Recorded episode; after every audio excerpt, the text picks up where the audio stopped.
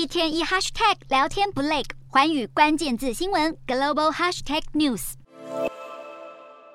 鸿海集团创办人郭台铭兴奋地介绍着即将要推出的 Model 系列电动车。如果要说今年下半年红海最令人振奋的产品，想必电动车榜上有名。而红海在美国的制造量能也大跃进，旗下威斯康星州产区从原本生产面板产品改为伺服器代工之后，产能满载，一年来相关营收成长了七点五倍。目前被问到威州厂没照原定计划运作是否算是失败时，红海前干部否认了这点。事实上，除了伺服器营收表现亮眼，威州厂也获得台币二点六亿元的税收抵免，连续两年取得当地补助。十三日，红海也发布了声明，表示过去两年增加了好几百位员工，如今威州厂的员工数超过了一千人。当年川普骄傲地出席威州厂的开工典礼，似乎是值得的。其实日前也传出，川普落选之后，威州的扩厂计划也跟着停摆。接下来的二十年，鸿海每年都需要缴交超过十亿台币的税收给当地政府。究竟威州厂在变更生产路线后，能否成功走出一条路，或许还要几年的观察才会知道。